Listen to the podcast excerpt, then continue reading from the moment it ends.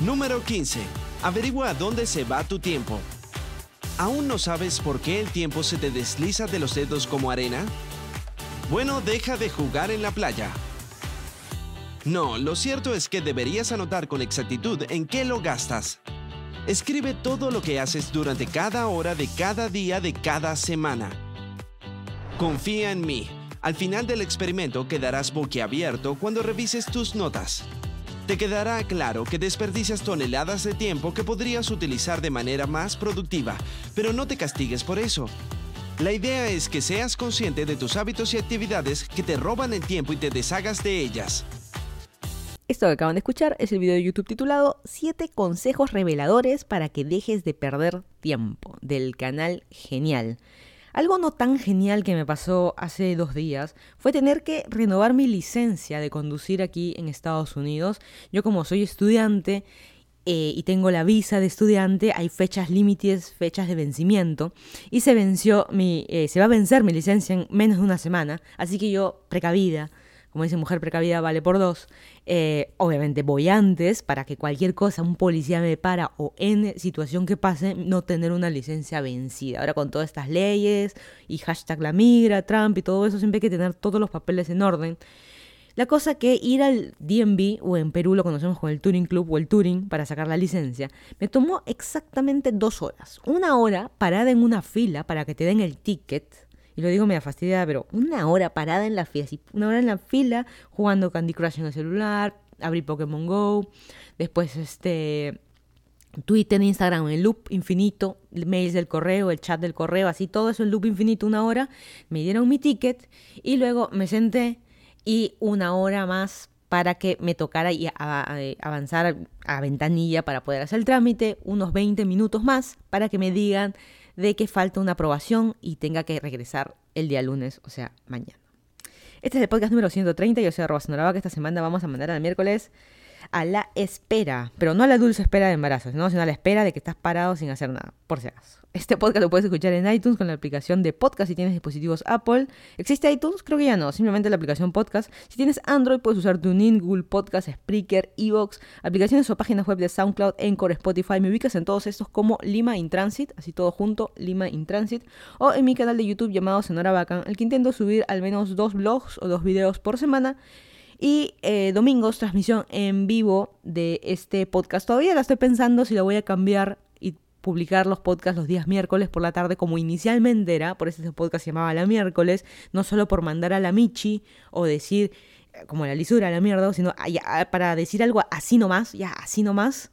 Y en, por eso miércoles y también miércoles de día miércoles, porque inicialmente eran solamente los días miércoles los que subía y luego por un tema de tiempo lo pasé a los eh, tenía clases, no me acuerdo, tenía que trabajar, hace dos años que tengo este podcast y lo pasé a domingo, y luego inició el tema de la transmisión en vivo, así que, no sé, todavía estoy pensando, quizás vuelva a cambiar esta semana, eh, se enterarán si este podcast me escuchan de nuevo este, este miércoles. Esta semana tenemos bastante rutina, bastante trabajo esta semana que pasó. Hoy es domingo 28 de julio de 2019, 1.24 de la tarde en Virginia, Estados Unidos. Pero mi corazoncito me dice que hoy día es 28, feliz 28, feliz día de la independencia de Perú. El que no me conoce, yo soy de Lima, Perú. Me mudé aquí a Estados Unidos hace dos años. Empecé viviendo en Miami y ahora estoy viviendo en Virginia por trabajo. Me reloqué me aloqué, no, me reloqué por trabajo. Y hoy es el Día de la Independencia de Perú, el día de que don José de San Martín declaró la independencia en 1821. Desde este momento el Perú es libre e independiente. Esta frasecita que la sabemos desde el colegio, que nos la teníamos que memorizar. Pero bueno, de 1821, mira, somos libres e independientes. Eh, Latinoamérica en general creo que todos tienen su día de independencia durante julio. Y puntualmente ahorita o hace unos minutos ya terminó de hablar el presidente Vizcarra con su mensaje a la nación, el famoso Tedeum, que uno dice, toman té, no. El famoso Tedeum, mensaje a la nación, luego viene... Eh, me parece que mañana el tema de la parada militar, que es este desfile militar que se hace. Así que, nada, yo siempre, tú me preguntas cosas de 28, no sé, uno se va de viaje, uno se va de campamento, uno se despansa en su casa, se junta con su familia y se olvida. Es como un momento Cuando es feriado es desconexión, me olvido de lo que sucede a mi alrededor. Pero no vamos a olvidarnos y vamos a hacer un recuento y iniciando este podcast ya de las noticias que han pasado en Lima, luego vamos a hablar de las noticias que han pasado en el mundo y finalmente vamos a hablar de las cosas que nos hacen, el, del paso del tiempo y las cosas que nos hacen eh, perder el tiempo. Empezamos eh, con el Ay Perú de la semana. El Ay Perú es un segmento así que tú dices, ay Perú, ¿cómo pueden pasar estas cosas todavía? O pasan solamente en el Perú. No necesariamente que sea gracioso o no, o que te pueda causar, causar algún tipo de indignación. Pero el Ay Perú va para este proyecto de ley, eh, o este piloto que se inició, que se, se llama Pico y Placa, esta semana, que implicaba que en Perú, al menos en Lima, eh, ciertos días de la semana no podías usar tu vehículo por vías principales de acuerdo a la terminación de tu placa o como le dicen acá aprendí los cubanos, la chapa de tu auto. Eh, si termina en número par, no puedes eh, usar tu vehículo en las horas pico, que son de 7 a 9 y de 5 a 7 creo, o 4 a 6 de la tarde. Las horas de inicio y salida de oficina, inicio y salida de colegio, digámoslo. y no podías usar tu auto en las vías principales, ya sea una Javier Prado y tenías que usar vías alternas. Así que eh, esto fue, ya empezó esta semana, ahora por 28 lo iban a anular, pero ha empezado como un plan piloto. ¿Qué te iba a pasar si realmente sacas tu carro y te zurras y diga a mí me importa un comino y yo saco mi carro? No te pasa nada todavía, es un piloto que se ha planteado. Eh, hace muchos años existían unos stickers y qué sé yo. En otros países existe, Colombia por ejemplo se ha tomado como ejemplo Colombia que también lo tiene, tiene cosas positivas, cosas negativas, pero la cosa que inició, pero el de Perú, más allá que para el proyecto, va para la gente, justo lo comenté esto la semana pasada, hasta qué punto tú, olvídate de tu vecino, tú, tú mismo sabes de que hoy no puedes sacar tu auto me refiero por vías normales, sino por vías alternas, que sabes que te vas a demorar más por la vía alterna, porque la vía alterna obviamente es más kilometraje, pistas más chicas, de repente más tráfico. La cosa es, tú vas a sacar tu auto y hay gente que lo que ha hecho, ha sacado su auto y hay un video puntual que está ahí rondando en, en redes sociales de un Volkswagen, un Volkswagen Escarabajo, eh, que, sacó su auto. No sabemos si su placa termina en par o en par o si estaba prohibido de ir por la avenida Javier Prado, es por el trébol de Javier Prado ahí, eh, casi saliendo, digamos, de La Molina, Surco, entrando para San Borja. Y el señor lo que decidió fue poner una toalla que tapaba la parte de la placa justo de las numeraciones de atrás. O sea, esa es la viveza, ¿sabes qué? Yo me zurro en, las en la noticia, me zurro en de que este proyecto de ley, me zurro de que esto beneficia al Perú. A mí me importa a mí salir por el carro, eh, eh, por mi carro y por ir por donde yo me dé la gana, así que le pongo una toalla y tapar. O sea, no le pusieron un sticker, una toalla. O sea, algo grande, una tela ahí. Bueno, a mí me, da mucha risa, pues, ay, Ay, Perú, realmente, no lo que hacemos por evitar. Como les digo, no hay una multa ni nada, o sea, te pueden parar. Han habido eh, batidas, digamos, o de que los policías municipales te, te, paran y te dicen, no debiste salir hoy día. Es una llamada de atención, una jalada de orejas que te hacen, ¿no? Si no, estás cumpliendo la ley, pero no va a haber una pena administrativa que tengas que pagar plata, una multa, todavía no hay. Así que, justo relacionado con esto, sucedió esta semana también que en el Callao un colectivo se fue, en el Callao no, perdón, en la avenida Arequipa, que es una de las avenidas, avenidas también principales que tiene, que va desde Miraflores hasta el centro, eh, un colectivo, un taxi colectivo, que es una suerte de Uberpool, ¿no? Que se suben varios a un mismo taxi, comparten, y hasta que no se llene, el taxi no avanza. Este señor lo que pretendió hacer, porque el policía municipal eh, lo detuvo, el inspector municipal lo detuvo, y le dijo, señor, usted no puede manejar su auto por aquí porque esta placa no corresponde, hoy día no debería, la placa no corresponde, digamos, a este horario, a esta avenida, eh, no debería estar acá y el señor se zurró, casi lo atropella al hombre y se estrelló contra un árbol, o sea, haciendo el escándalo. Y peor aún, estaba borracho cuando lo, encontraron o ya lo, lo, llevaron detenido, estaba borracho el señor, o sea, encima poniendo en riesgo no solo su vida, sino la vida del resto de los pasajeros. Como les digo, es un taxi compartido lo que usan, así que ya pues, obedejamos un poco las leyes. Hay gente que está fastidiada, que está molesta, que por qué yo tengo que obedecer si yo me compro mi carro y hay gente, hay gente que ha debatido el tema de que entonces me compro otro carro, voy a tener dos. Yo digo que tanto nos sobra la plata para tener carro, carros, dos, tres, cuatro. Eh, yo siempre pongo el ejemplo de mis vecinos, de que es una familia de eh, mis vecinos en, Lima, que es papá, mamá y, y dos hijas, y tienen cuatro autos.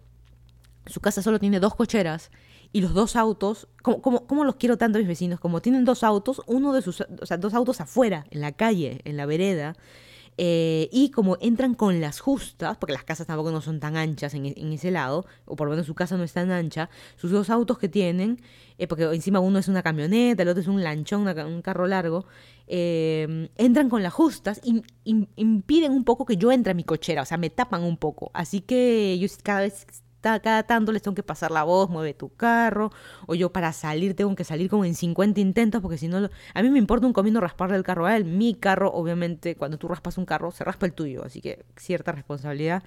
Eh, ¿Y ellos, ellos cómo van a hacer?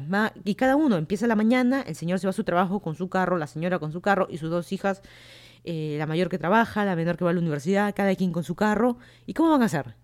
Van a empezar ahora a compartir auto, me imagino, o van a comprar ocho carros para tener doble de todo. No sé, no, sé, no sé cómo harán, pero un poco la idea. Pero esta semana la mayoría de noticias han estado un poco opacadas por el tema de los Juegos Panamericanos que iniciaron, como saben, los Juegos Panamericanos son todos los deportes, una suerte de Olimpiadas. Eh, van a estar en Perú, puntualmente en Lima, ya fue la inauguración hace unos días, y a la maratón sucedió ayer la carrera a pie, digamos la maratón para correr. Fue la ganadora en oro, Gladys Tejeda, esta peruana, y el peruano Cristian Pacheco, que fueron los dos primeros puestos cada uno en sus categorías. Eh, me gustó mucho, yo sigo a muchos corredores de Estados Unidos, eh, famosillos y qué sé yo, y los sigo por Instagram, y me pareció curioso que estuvieran siguiendo, miren, Lima, están los Juegos Panamericanos, obviamente ellos les importa un comino quién ganó, ellos siguen a los eh, corredores de Estados Unidos que los conocen, que son amigos y qué sé yo, pero me pareció curioso, ¿no? Que digan, miren, Perú ¿no? Juegos Panamericanos en Perú, en Perú. Me pareció, me pareció súper super curioso que sigan eso. Eh, qué bueno que hayan ganado de oro, son la verdad que son dos buenos este, corredores que llevan mucho tiempo, vienen de inicios muy humildes, de por ejemplo Gladys Tejeda también siempre hace muchos años que comenzó a ser famosa y puso su historia que en el colegio no tenía zapatos para correr y todo ese tema, incluso tenía que ir caminando o ir corriendo al colegio porque no este nada que acá me compro dos autos, o sea, es otras realidades, ella también es, de ella es de provincia. Y hubo un video de Cristian Pacheco de que mucho oro, mucho oro, muchos congresistas han subido, ahí está, eso, valen un Perú, son un Perú, muchos presidentes, muchas medallas, mucha cosa, pero hay, unos, hay un video de los días previos de Cristian Pacheco diciendo de que él está, llegó a la Villa Olímpica y no había nadie que los ayude, que les dé, que, que los reciba, que les diga, ah, ya, ya llegaron, ahora hay que ir por este lado, ir por este otro, tienen que acreditarse aquí, este es el proceso que... Nada, estaban como que abandonados a su libre solos, estaban solos ahí, no sabía, él estaba con otro corredor importante también y no sabían qué hacer, o sea, no había nadie que los ayude, que los oriente, siendo del mismo país, alguien que, les diga, que reciba a los, este, a la, gente importante, porque realmente si es el corredor número uno del Perú, no había nadie que lo reciba, ¿no? Y eso hizo un, un video y se hizo medio viral, un poco el abandono que hay, pone en evidencia, ¿no? El abandono que hay hacia los deportistas en Perú y sobre todo antes de ganar la medalla, o sea, luego ya muy reconocido por todo el mundo, pero lamentablemente es, eh, es lo que es, pues, ¿no? Pero bueno, eh, ¿Qué más? Esta semana también hubo un paro de controladores aéreos. No se notó mucho. Controladores aéreos es el que está y controla que todos los aviones lleguen al aeropuerto Jorge Chávez, que es el aeropuerto internacional de Perú. Que digan, sí, este puede aterrizar ahorita, no eh, viene este siguiente avión, viene este vuelo, viene esto. Como que controlan quién va a estacionarse primero, estacionarse, aterrizar primero, quién después, no puedes despegar el otro todavía. Y es un trabajo de alto riesgo también, porque un error te equivocas en minutos o te equivocas en segundos y puedes hacer eh, que colapsen, eh, que, no solo que colapse el aeropuerto, sino que se choquen eh, aviones y que muera la gente. es de alto riesgo.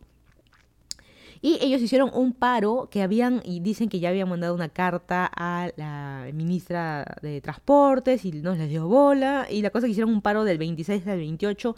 Y ellos están reclamando, ni siquiera están reclamando que están, la típica, ¿no? Uno escucha sindicatos, ah, ya, quieren más plata, no tienen este seguro, o los horarios son malos. No, no, no. Ellos lo que estaban reclamando son el tema de eh, aparte de cosas así, estaban reclamando cosas de la maquinaria, de cómo funcionan, que está todo viejo acá en el aeropuerto, que hay que renovar tales y tales cosas, o mejoras de ciertos procesos y ciertas cosas. Ellos planteaban, como dicen, problemas y soluciones, y fueron totalmente ignorados, incluso a la fecha siguen siendo ignorados a pesar del paro que hubo, así que por suerte, digamos, como nosotros como viajeros, no nos afectó porque ah, se puso una medida de contingencia, ¿no? De que, ok, va a estar un poco más lento, pero... Eh, no va a estar, no vamos a parar los aviones, digamos, no es que nadie va a despegar porque nada, hay paro, no, sino realmente sí hubo control.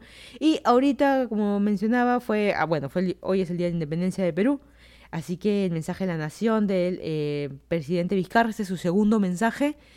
No soy muy fanática de la política, no soy muy fanática de las noticias, pero yo menciono siempre noticias en este podcast porque para mantenerme yo también actualizada de las cosas eh, que pasan.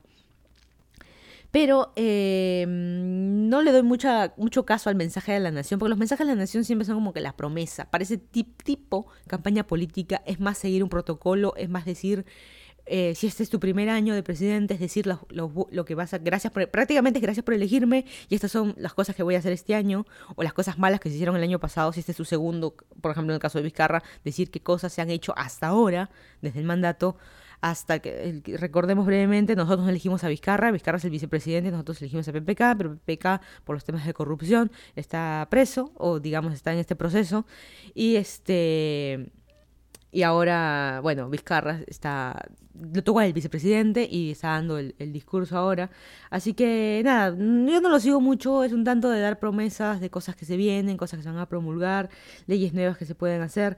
Así que nada, es lo que es. Y como les digo, todo está un poco pacado, un poquito por el tema de eh, los Juegos Panamericanos, que también no lo mencioné, pero también tuvo la inauguración impecable, todo está funcionando perfecto, salvo la gente del APRA, de este partido político que están en contra, que no querían que se hagan los Juegos Panamericanos en Perú, que por qué, por qué van a desperdiciar esa plata, esa plata mejor pongámosla en otro lado.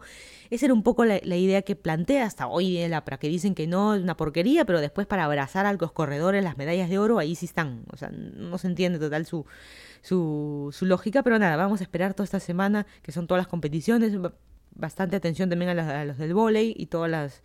Los, es como 800 atletas que van a competir, es un montonón de peruanos, así que nada, toda esta semana vamos a estar entretenidos con esto.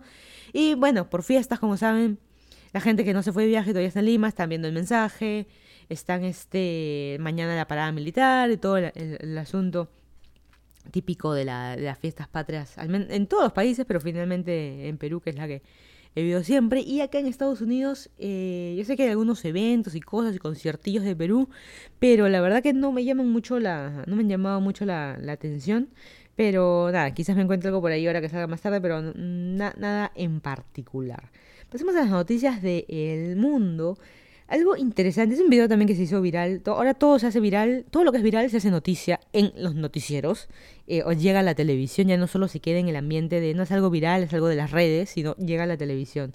Que hubo que en el aeropuerto de Atlanta, aquí en Estados Unidos, un niño se metió, un niñito se metió en la banda de las maletas. Y el problema está de que las maletas, así como cuando tú vas a recoger tu maleta y no pasan por una banda, una, cinta y pasan tus maletas y tú estás mirando cómo van girando, así como pollo de la brasa, van girando la, esta banda y van girando las maletas. Y este niñito se subió, sus papás eh, o su mamá no, no, no vio en, ese instante que el niñito se estaba metiendo. O sea, no sé si se dan cuenta que la banda empieza e inicia, digamos, termina donde estamos nosotros la gente, pero inicia en el aeropuerto, adentro para las maletas, para que pasen las maletas por los rayos y qué sé yo. Y el niñito se metió y lo, por suerte no le pasó nada y lo pasó por varias máquinas, por varios rayos. Y finalmente y, eh, uno, las personas dentro de las oficinas que lo vieron, yo no sabía, ya me enteré de que esas bandas, esa cinta pasa por oficinas de la gente, de los empleados del aeropuerto, y lo vieron al niñito y lo pudieron sacar. Estuvo un poco lesionado del brazo, pero realmente no, nada. Para, para ser un niño no le pasó absolutamente nada. Quedará la anécdota. Eh, mucha gente, como siempre, del bando de esa madre responsable como no lo tiene a su lado y qué sé yo. Bueno, algunos están que se reían de esos, no sé si han visto en la calle, eh, en cualquier parte del mundo, van a ver a esos papás de que tienen a sus, a sus hijos, los tienen como amarrados como si fueran perrito, le tienen como, tienen como un arnés en sus hijos. No sé si lo han, visto, yo lo he visto arnés o si no, o sea, arnés, que el niñito tiene como una pechera puesta y el papá atrás como, como una correa, como si llevaras a tu perro. Por eso arnés, no solo no es collar que en el cuello, así como tu perro, no, es un mini arnés. Pero también he visto otros que están bien de plástico, que tú te lo pones en tu mano y le pones a tu hijo en tu mano y están amarrados a través de la mano, como si fueran esposas, digamos, de policía, esposas de policía, pero al centro la, la, la pita es más larga, ¿no? Y todo eso de plástico, como si fueras a saltar soga, pero así amarrado a tu hijo, para que lo tengas amarradito ahí a tu lado. Eh, a mí yo hacía eso y mi mamá de un cachetadón me bajaba de la banda. De esa cinta. Pero nada, fue un descuido de la señora, también un niño travieso que se subió donde no se debía subir y que la, la, buena noticia es que no le pasó nada. La gente está más preocupada en criticar a los papás. Es un accidente que sucede. O sea, aquí, levante la mano a quien no se le ha caído su hijo en algún momento. O sea, nadie prácticamente. No, mi hijo es perfecto, en 50 idiomas me, me, habla y opina de política y mira, tan solo tiene dos años. Bueno, como siempre, ¿no? Todos son perfectos. Algo no tan gracioso es lo que está sucediendo, eh, justo que hablaba del tema de ICE o el tema de la migra. Ya semanas anteriores hemos hablado de que se iba a armar esta, esta suerte de redadas, que en su momento no inició, luego ya inició hace un par de semanas, eh, que eh, Estados Unidos va a empezar a deportar a los inmigrantes indocumentados. Léase, no cualquiera que está pasando por la calle, oye tú marroncito, ven acá, porque como les digo, acá en Estados Unidos todos piensan que todos los latinos somos eh, mexicanos. Acá todos los latinos físicamente nos vemos igual, todos somos o sea, latinos. Te ven y es latino. O sea, le importa un comino si eres de Perú, si eres de Chile, si eres de Argentina. No, que yo hablo portugués, o de Brasil. Les importa un comino. Ellos ni saben que los países y ellos, ellos nosotros somos mexicanos. ¿Qué cosa comen en Sudamérica? Comemos tacos mexicanos. Así que este, me ha pasado con gente del trabajo, que gente que tú dices es gente eh, de educación que ha llevado eh, en universidad, gente que ha viajado por el mundo, gente que son jefes de grupos globales, o sea, que tienen en distintos países y me dicen, órale, y que como si fuera algo gracioso y, y no. eh, y yo les tengo que aclarar. Por si acaso, yo a veces aclaro, a veces no, porque ya me río. Ya, ¿para qué? ¿Para qué? Pero bueno, la cosa es de que esa ICE lo que está haciendo es simplemente deportar a eh, inmigrantes indocumentados, o sea que aquel que ya había sido requisitoriado o que por X motivo de papeles ya estaba listo para ser deportado y no se ha ido del país, a ese lo van a ir a buscar a su casa y a ese lo van a decirle, señor, ¿usted qué hace acá? Ya debió irse hace meses, ¿qué hace aquí? Lárguese prácticamente, porque tampoco los policías no es que te van a llevar, te van en alfombra, lo vamos a cargar, ¿no? Tipo Cleopatra, bonito, abanicándolo, tampoco, porque los que están yendo son agentes de policía, policía de, de frontera, de fronteriza, inmigratorio la famosa migra. Pero el problema está, ya han habido, han pasado, todos los días pasan cosas en, la, en, las fronteras y en temas de inmigración y qué sé yo. Pero hay dos noticias que me llamaron la atención y las voy a comentar que sucedieron esta semana. Y siempre lo menciono porque yo también soy de, eh, yo soy latina, que vivo en Estados Unidos, y alguien en la esquina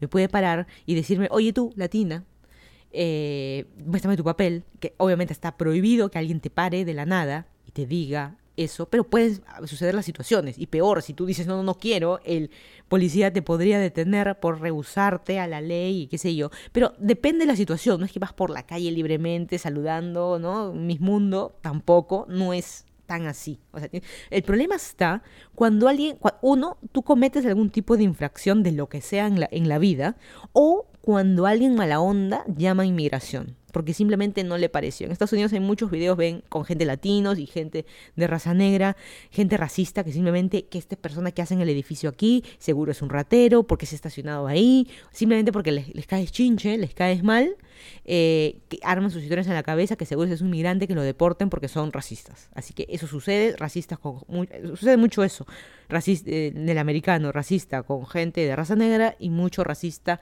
con latino. Porque si tú dices la palabra inmigrante, automáticamente, inmigrante es cualquier país, cualquier persona que sea de otro país, pero la gente automáticamente latino.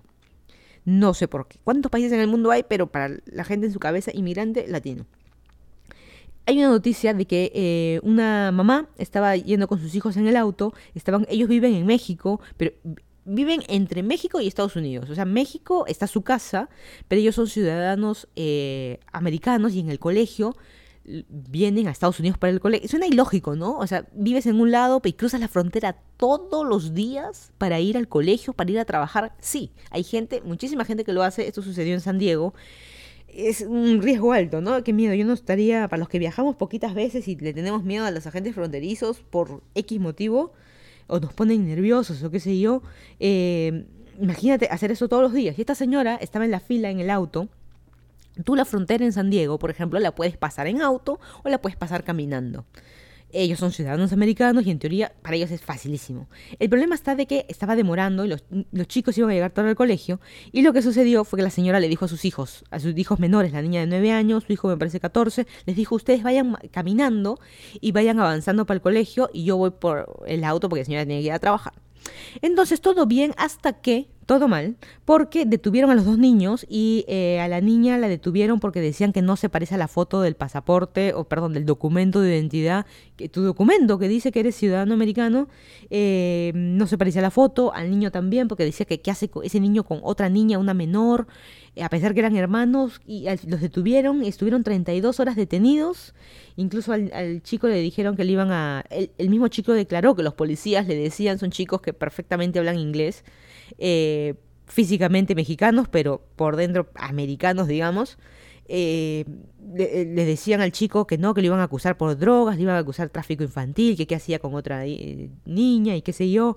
les metieron miedo a los dos chicos, los estuvieron 32 horas. Increíble simplemente por físicamente verse mexicanos y no papeles tenían, son ciudadanos americanos los, los tres, digamos. Pero ahí viene otra vez el tema, ¿qué hacía la mamá? Si son menores de edad, ¿cómo va a pasar la frontera solos esos niños, a pesar que sean ciudadanos americanos? Es que es, ilógico, pues, ¿no? O sea, ¿por qué vas a tener miedo si tú eres un ciudadano americano? El problema es verse latino, ese es el problema. Otro, y justo esa, esa otra noticia va relacionada al verse latino. Hay un boxeador mexicano que ganó ahora poquito en México y vino a pasar sus vacaciones a Florida. Él estuvo en Los Cayos con unos amigos en el auto y el auto tuvo eh, una de las luces traseras estaba no estaba funcionando, así que la policía los detuvo. Dicen las malas lenguas que realmente no los detuvo por la luz, sino los detuvo porque había muchos marroncitos en el auto y eh, los detuvieron y les comenzaron a pedir documentos a todos. Y este boxeador mexicano presentó un documento de México, no presentó un documento de eh, Estados Unidos, a pesar que él tiene esposa americana y tiene hijos americanos. Eh, no presentó su documento americano, sino presentó un documento eh, de su país, de México. Y, y, le preguntaron, pero ¿por qué has presentado esto? Que no sé qué, no sé qué. Bueno, la cosa es que este llamaron a llamaron a inmigración. El policía de la calle, el policía de tránsito llamó a inmigración y hay una nueva ley en Florida que justo empezó ahora en julio de que un policía de tránsito ya puede llamar a inmigración. Antes no se podía, ahora ya puede y descubrieron que este señor viene indocumentado no sé cuántos años, a pesar que se ha casado y qué sé yo, su esposa nunca lo pidió, digamos, para tener los papeles formales, tiene hijos americanos y hay un gran riesgo que lo deporten, pero bueno, ahí está el señor, pero este caso es tal cual, o sea, es un señor que ha estado indocumentado por cuántos años y jamás arregló su situación a pesar de, estar casado con una americana, tener hijos americanos, o sea, hay un gran riesgo que lo vayan a deportar y él está en todo el proceso, incluso lo llevaron preso por ser un inmigrante ilegal, no sé cuánta plata tuvo, que como 5 mil dólares tuvo que pagar para que lo saquen para esa noche, así que todo un, un dramón ahí, o sea, el drama de ser eh, inmigrante, pero ese es el problema, eres ilegal y tú lo sabes. O sea, el, problema es la gente ilegal que lo sabe. Ellos son los que deberían tener miedo. El problema es de que el americano te señala, ya seas un policía, ya seas lo que sea, simplemente porque físicamente te ves latino y no te ves como, como uno de ellos, digamos, o, saben que es latino. No solo, y ojo, cuando digo te ves, es a veces es no solamente por el físico, tú puedes ser rubio, alto, blanco, pero hablas con tu acento de tu país, tu inglés no lo hablas bien, tú puedes ser un ruso también blanco de la Laguna Azul, un suizo de la Laguna Azul, eh, de la película lo digo, y, tu inglés no es bueno, o sea, ellos al toque apuntan con los dedos y mala suerte pues de que la alta criminalidad, los raterillos de la calle eh, son curiosamente o negros o latinos, así que por eso nos estamos encasillados eh, ahí, pero bueno, te pueden parar el auto así tal cual por la luz malograda, puede ser tu rubio de ojos azules y ven tus papeles y eres ilegal. ¿Qué haces acá si ya tu tiempo de salirte del país ya pasó y por qué estás acá? Así que bueno, hay que tener mucho cuidado también con ese tema y no se arriesguen eh, con ese tipo de, cosas. y hablando de, de, Nosotros dice, esto está muy lejos, eso no aplica para mí. Estamos en Latinoamérica llenos de venezolanos. Acá en Miami también hay harto venezolano no está de más siempre comentarlo. Y justo la siguiente noticia que voy a, voy a mencionar son de los venezolanos. Hay venezolanos de todo tipo, desde el supermillonario que he visto en Miami, que viven en Brick Hall y que hablan por celular y te dicen, ay, tan solo me costó, ellos lo dicen con su con su acento. A mí no me sale el acento venezolano, pero lo dicen, ay, sí, este me costó mil dólares y qué sé yo, o sea, y lo dicen como riéndose, como burlándose, gente así súper pitucos, eh, de mucha plata, eh, y tienes hasta gente que tiene que robar y matar en Latinoamérica porque no tiene, este, no tiene, no tiene dónde vivir y qué sé yo, ¿no? Tiene que dar de comer a sus hijos y qué sé yo. Pero también está eso es por romantizar la pobreza, digamos. Pero también está el ratero, el criminal de verdad que le importa un comino la vida del otro, le importa nada, yo te robo a ti porque yo necesito la plata, porque la excusa de, justo lo digo, de romantizar la pobreza, porque yo no necesito más, yo te mato a ti, te disparo directo a la cabeza y me importa un comino. O sea, el ratero, el criminal también está en nuestros países que salieron de Venezuela. Por eso digo, hay de todo, ¿ah? No necesariamente todos son malos ni todos son buenos, o sea, hay una mezcla todo, justo por ahí una frase decía, suficiente tenemos con los rateros de nuestro país, suficiente tenemos con los criminales nacionales para ahora tener que soportar a criminales extranjeros, que lamentablemente está eh, sucediendo. Y tampoco no es que el venezolano llegue, por ejemplo, en el caso, de, hablo puntualmente de Perú por experiencia, no que me hayan robado a mí, ni por suerte han robado a mi familia, pero muy cerca de gente que les han robado y qué sé yo. mismo venezolano también roba a otro venezolano, ¿ah? no es que ah, solamente para peruanos, no, no, están ahí al acecho, digamos, a todo el mundo. Les importa también ellos un comino, como les digo. Y en Ecuador lo que se ha hecho se eh, es, está, es en el, uno de los países de que está cerrado, hay mucho venezolano, mucho pero que se ha cerrado con el tema del pasaporte, ¿no? De que no entran a este país si que no tienes pasaporte, lo cual es un documento casi imposible de obtener para los venezolanos. Y ahora lo que ha sacado es aplicar dos tipos de visa para los venezolanos. La visa común y corriente, que es la que conocemos, la visa, y luego una visa eh, humanitaria. Así que para poder dar a estos venezolanos, porque el, el, presidente de Ecuador lo que está queriendo hacer es un censo para... Eh, ¿Cuánto venezolano hay en este país? Queremos saber eso y por eso ha sacado esta ley de visas y esta ley se llama Ley Orgánica de Movilidad Humanitaria para ver qué tipo de visas van a tener, si necesitan ayuda o no. Eh, y lo que ha tratado, lo que trata de hacer es simplemente saber. Él quiere saber cuántos venezolanos hay en este país, eh, qué están haciendo y si necesitan ayuda. O sea, ese es, ese es su objetivo principal y sobre todo en números, ¿no? Porque ya creo que en Ecuador también van a llegar a, solo hasta lo que va el año van medio millón de venezolanos que han llegado a Ecuador. Incluso algunos solamente lo usan de paso, de ahí se van para Perú, y Perú también lo usan de paso, y se van para Chile, se van para Argentina, para Bolivia, se están por todos lados, así que es un poco lo que Ecuador está eh, planteando. todavía ese es el primer país, creo que no he escuchado otro país que haya planteado temas de visa para los este, venezolanos, pero Vamos a ver cómo, cómo les va, pero es uno de los primeros países que se empezó a cerrar con el tema del, pasaporte y nada de que vengan nomás, acá hacen el trámite rapidito y, ya están, no. Eh, siguiente, en Puerto Rico también ya renunció el alcalde Ricky Rosselló, o Rosselló, como lo quieran pronunciar, después de 12 días de paro de la gente. Eh, eh, lo que sucedió con él, este gobernador y todos los políticos ahí es que se descubrieron unos chats, unos mensajes que les mandaron, el que no sabe mucho la historia, y estuvieron rajando del reggaetón, de los gays, puntualmente mencionaron a Ricky Martin, o sea, hay muchas cosas, de, y por eso han salido los reggaetoneros, Bad Bunny salió ahí, salió también el mismo Ricky Martin, ido a marchar, y qué sé yo, y hicieron de que eh, renuncie el gobernador. Hay muchos que decían que no renuncie, que continúe y que eh, corrija esos errores que ha dicho, que desdiga y, que afronte, afronte, digamos, todas las tonteras que estaba hablando, pero no. Así que ha renunciado y digamos acá se olvidó todo y qué sé yo. Y me parece que una semana más se va a quedar y con eso ya se va este eh, el gobernador. Y em, en Chipre hay un obispo. Esta noticia es medio interesante. La escuché en la radio el otro día y ahora la leí por redes sociales. Simplemente porque la quiero comentar.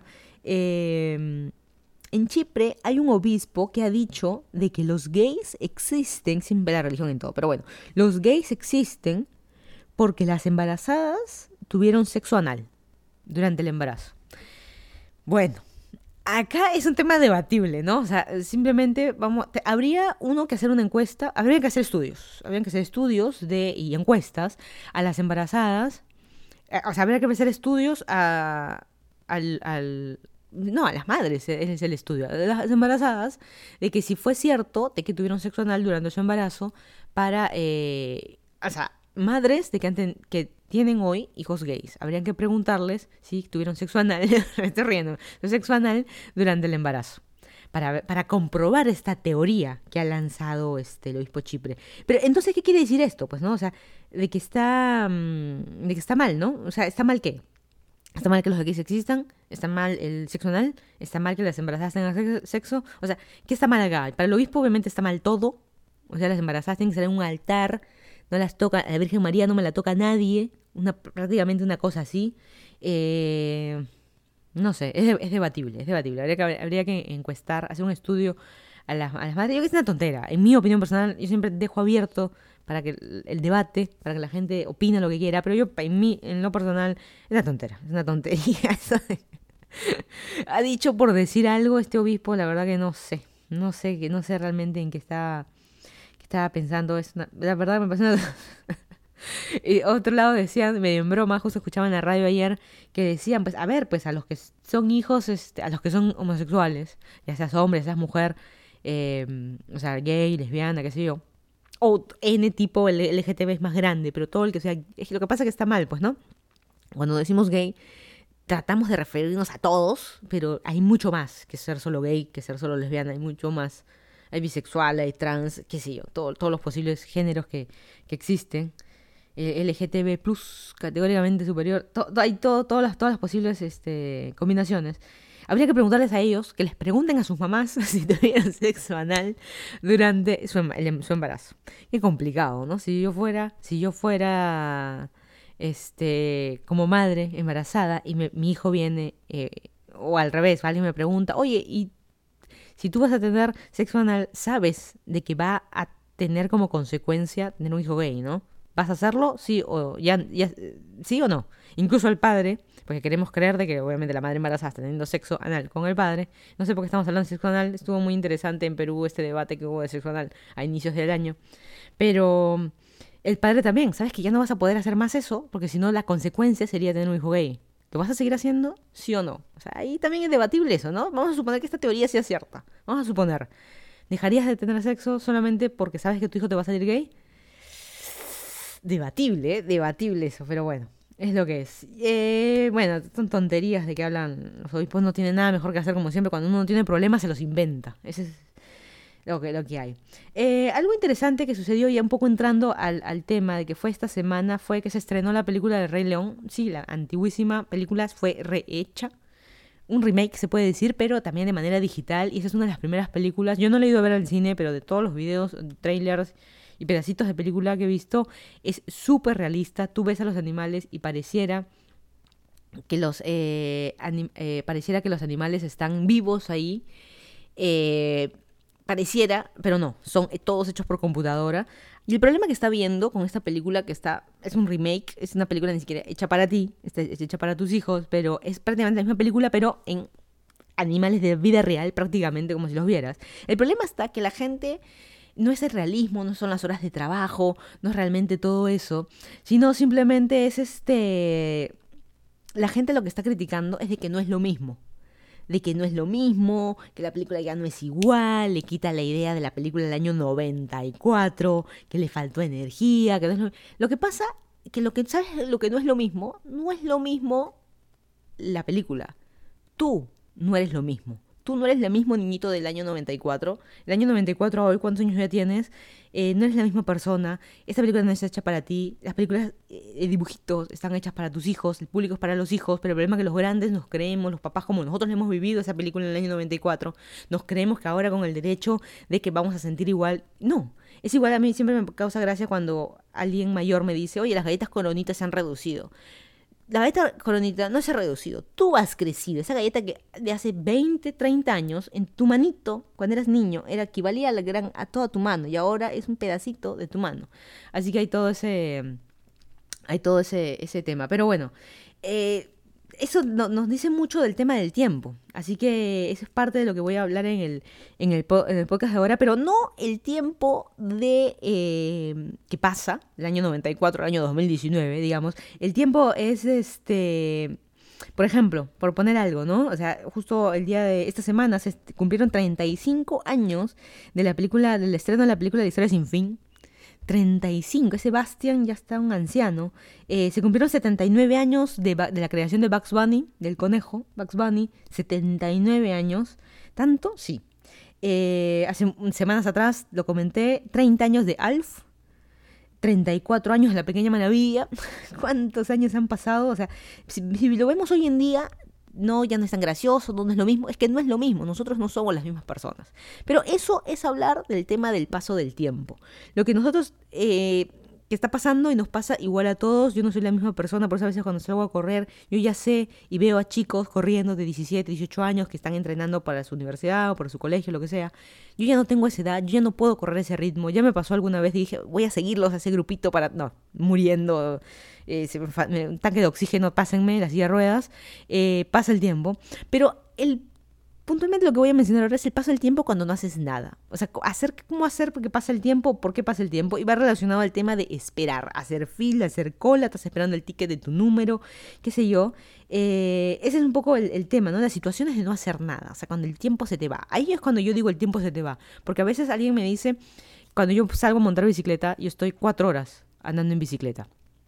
Y alguien me dice, estás perdiendo el tiempo. No, porque yo estoy haciendo algo y yo lo disfruto. Son esas cuatro horas de que me está doliendo la rodilla, violada por el asiento de la bicicleta, no me importa, pero es algo que estoy disfrutando y no es perder el tiempo. Pero perder el tiempo es estar unas tres horas sentada en la oficina, en la oficina del DMV acá en Estados Unidos para obtener tu licencia de conducir eso es perder el tiempo. Cuando estar en el banco, yo me acuerdo antes de mudarme a Estados Unidos, lo que hice fue cancelar tarjetas de crédito, eh, renové brevete, mi documento de identidad y cosas que ya estaban por vencer, pasaportes y qué sé yo, que los renové todos, cancelé tarjetas y tenía cuentas a plazo fijo, algunas las cerré, otras las renové, que implica que no se puede hacer ni por teléfono ni por página web porque tienes que firmar un papel, te tienen que tomar una foto, lo que sea, y tienes que estar ahí y te dan tu ticketcito y te tienes que sentar y esperar. Ahí es donde viene el tema, ¿no? Sacar tu ticket. Yo he esperado, la primera vez que saqué una licencia de, eh, de conducir acá en Estados Unidos me demoró tres horas entre turno, esperar y qué sé yo.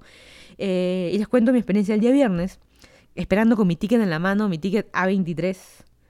Una hora para que simplemente estar este, esperando a que en la fila para que me diera mi ticket, así una hora para mi A23.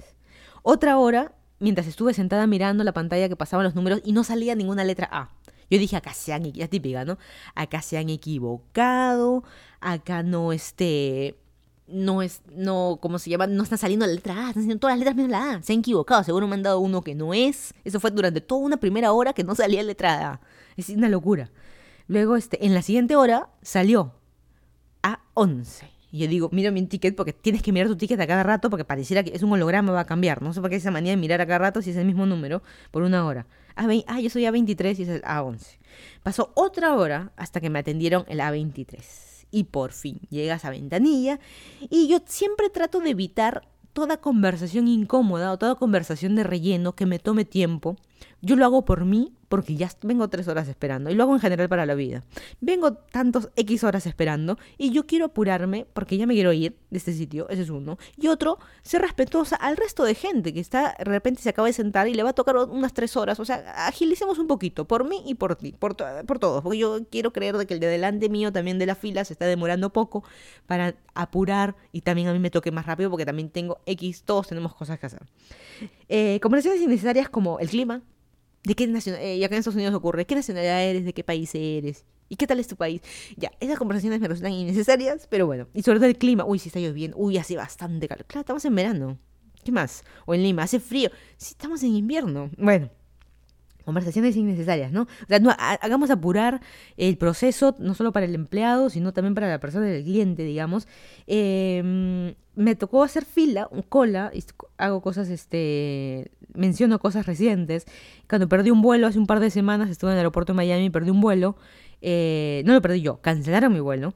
Y había que hacer la fila para el booking, el rebooking, el recontrabooking. O sea, decía que había que reprogramar el vuelo cancelado. Y había que hacer una fila. Y la fila que hice también fue de dos horas. Y dos horas parada en una fila. Y yo lo que hice fue poner mi maleta en la fila y yo me fui a sentar porque no aguantaba más. Es así de fácil. Estás dos horas parada y la hora previa de haber estado, eh, hora y media previa de haber dejado el auto de alquiler, caminar, tomar el trencito, caminar otra vez en el aeropuerto, imprimir mi boarding pass, pasar por seguro, hacer la cola de unos 30 minutos en seguridad, que sacarte los zapatos, que revisen tu maleta, todo eso, llegar al gate y que te digan vuelo cancelado. O sea, prácticamente unas tres horas y media que yo estuve parada y no podía más y me senté, dejé mi maleta en la fila y veo que detrás, y era la última de la fila, y llega una señora y llegan otros más. Y veo que la señora que venía detrás estaba empujando mi maleta a un costado. Yo no dije nada, dije, la señora respetará.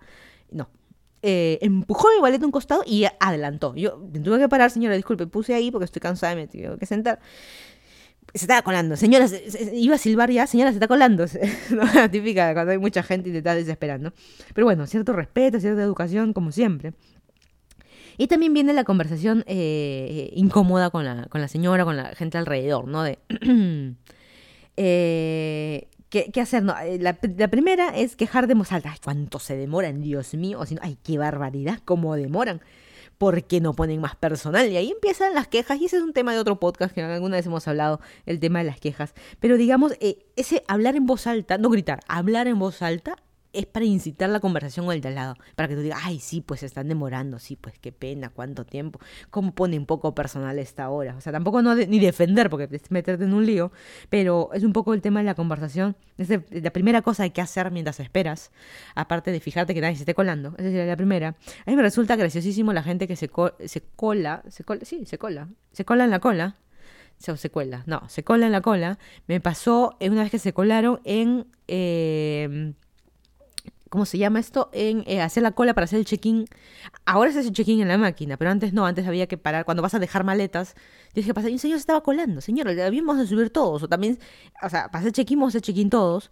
Te entiendo, si tu vuelo va a salir, te queda poco tiempo porque saliste tarde o lo que sea, te entiendo y lo puedes decir, por favor, eh, ¿me puedes darme pase y qué sé yo? Sí, pero también he visto que se han colado a la hora de subir al avión como que se ponen a tu costado y un paso más adelante y un paso más adelante y un paso más adelante están delante tuyo. Señora, vamos a subir todos al avión. ¿Qué diablos hace colándose? Bueno, este y ahí vienen los temas de por qué este paran antes, que por qué este, quieren poner o no, quieren que la maleta esté exactamente arriba de ellos en su cabeza, por eso quieren el espacio, quieren subir antes que tú.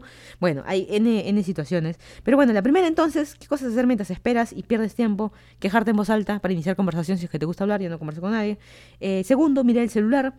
Entre Twitter, mails de trabajo o mails, Instagram, haces un loop así infinito hasta que ves que la batería te queda 10% y decides apagarlo, pero haces un looping infinito Twitter actualizando, Instagram, fotos y qué sé yo, eh, y correos del trabajo, si es que te interesa estar revisando tu correo, el chat del trabajo, lo que sea, loop infinito de eso, como les digo, hasta que se acabe la batería. Eh, lo otro es ponerse a hablar, y lo digo en general, no solo cosas que hago yo, sino vivo la gente. Lo otro es el tema de hablar por celular.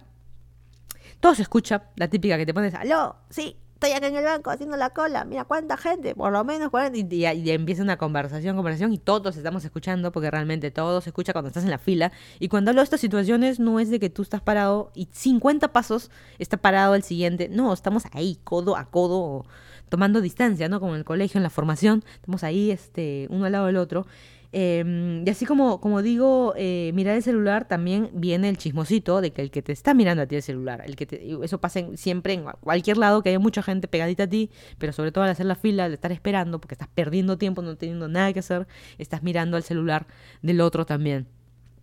Así que este, también lo otro, o lo último ya, que he visto mucha gente lo hace, y es raro, te quedas mirando porque realmente la gente lo ve raro, es el tema de leer un libro. Hay gente que va a hacer fila o a hacer un trámite o algo y lleva un libro.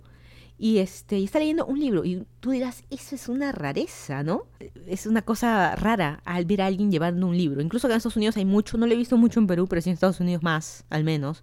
El tema de gente en los parques sentadas leyendo libros. Y eso lo transmiten a, a la hora que voy a hacer una cola de un trámite y llevar un libro. Gente que lleva su laptop y está trabajando y qué sé yo, poquitísimos, pero más gente leyendo el libro me parece raro, es una rareza, ¿no?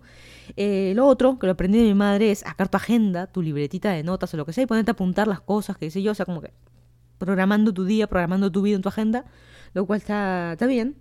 Y por otro lado, o si no, más moderno, en el celular tu aplicación de notas, apuntando cosas que tienes que hacer, ya sabes que el de atrás tuyo está leyendo tu celular, todo lo que estás poniendo, así que nada, ese tipo de, de cosas son las que los que veo yo, de que la gente hace otra vez, o quejarte en voz alta para iniciar la conversación, ay, qué barbaridad.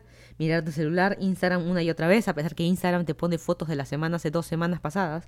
Eh, tercero, hablar por celular, que estamos escuchando de la vida al otro, porque la gente sobre todo habla alto, ¿no? O sea, ese también es otro tema. Eh, y somos chismosos. Por más bajito que hable, la oreja ahí la, la paramos bien.